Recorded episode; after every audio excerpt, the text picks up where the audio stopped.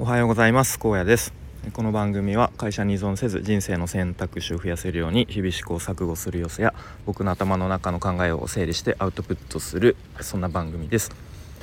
と、まあ、最近なんとなく気分的に外で配信していて今日も外で収録していてるので時々車の音とか入るかもしれませんがご容赦ください。でいきなり本題なんですが今日のテーマはとランサーズで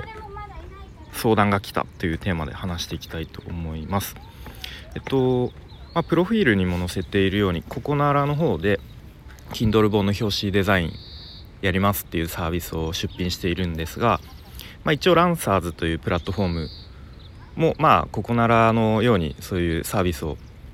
えー、出品したり受注受注じゃない、えーと発注したりっていうプラットフォームなんですけれどもそちらにも、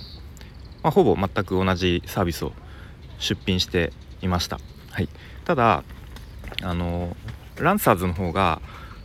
どちらかというとなんだろう全体的にココナラより単価が高め。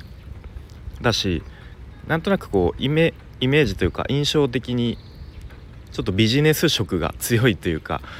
えー、ざっくりとした印象ですね。はい、なんかココナラの方がこう気軽に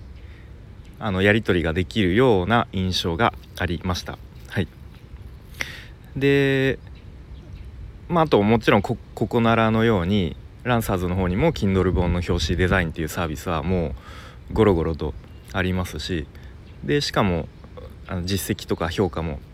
もう40とか50とか、まあ、多い人だと100とかもうすでにある中でのこの 僕のようなあの雑魚キャラが出品しているということででまあほとんど期待してなかったんですよねランサーズの方からは。まあないだろうと。うん、で正直ここならよりもあそのランサーズの方は最低金額が1万円なのでちょっとここならよりも金額が高めに 設定せざるを得ないので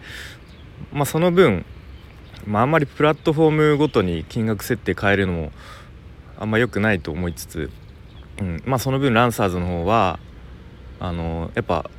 どっかで、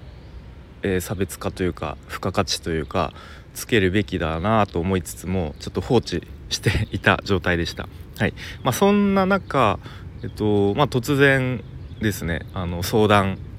まあ、ご相談が届きまして、ま、ざっくりその Kindle 本の表紙のデザインをちょっとお願いしたいんですけれどもとでまあ本の内容はこうこうこういう内容ですがいかがですかっていう、うん、相談が届いて、まあ、すごいびっくりしましたね正直。でまあまだ相談段階なので、まあ、正式にというか受注につながるかどうかまだ分かんないんですがとりあえずお返事を返してやり取りをしている状況です。はい、えー、ひとまずなんかちょっとそれでびっくりしたので